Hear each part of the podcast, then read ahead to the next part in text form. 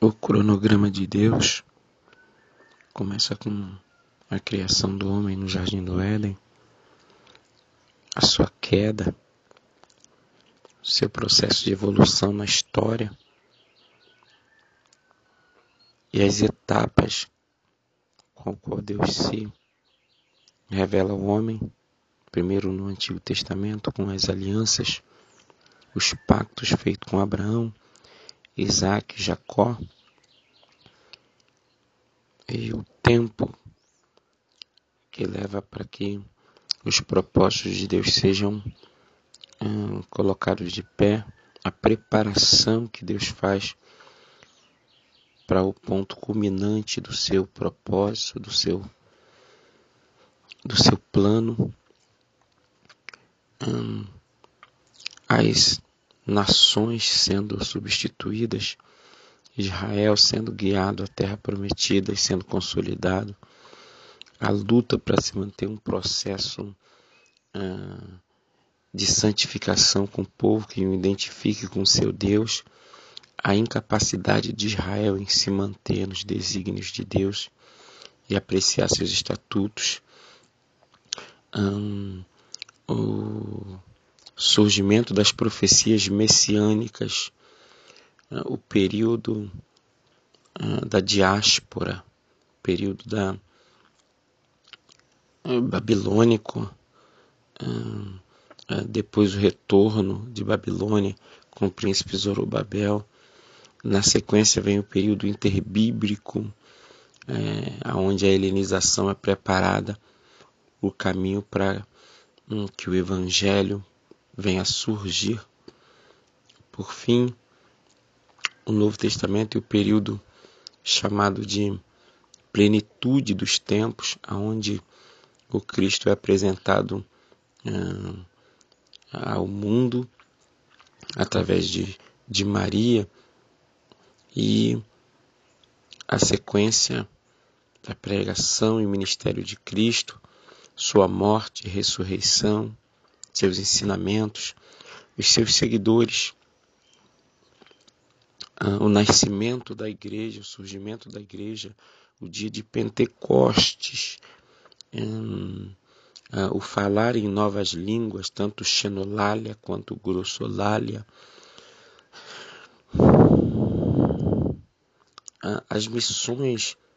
né, dos evangelistas e dos apóstolos em levar o evangelho até os confins da terra, os mártires, as perseguições pelos imperadores Nero e Domiciano. Hum, posteriori vem o martírio do último apóstolo João. Hum,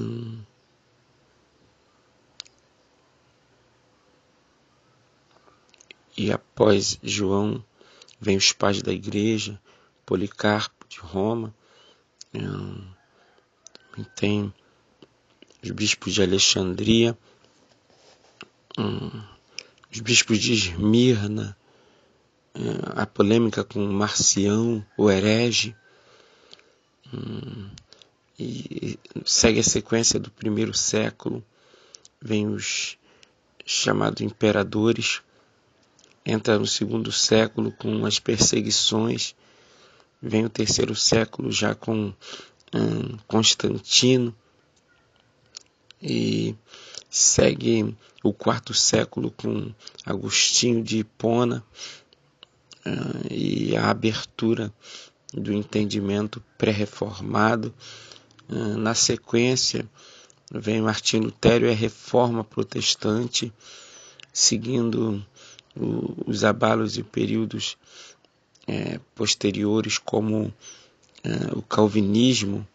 é, o surgimento do arminianismo, o entendimento do pensamento escolástico, do pensamento de hum, São Tomás de Aquino, né, o tomismo, é, uma ênfase especial para uh, o molinismo do padre Molina, jesuíta Molina, e vem o entendimento também do arminianismo o Jacó Armínio, e a remonstrância, o sínodo de Dort, um, traz também um, o catecismo maior e o catecismo menor reformado, Westminster, é, Westminster. Na sequência, nós temos os puritanos, ou melhor, é, nós temos os um, morávios, é, mas os puritanos, na verdade, eles eram anglicanos, eles eram dissidentes anglicanos. Então, embora chamados de puritano, eles são nascidos no anglicanismo, sim. Então, eles têm as suas raízes em Carlos V, em Carlos V.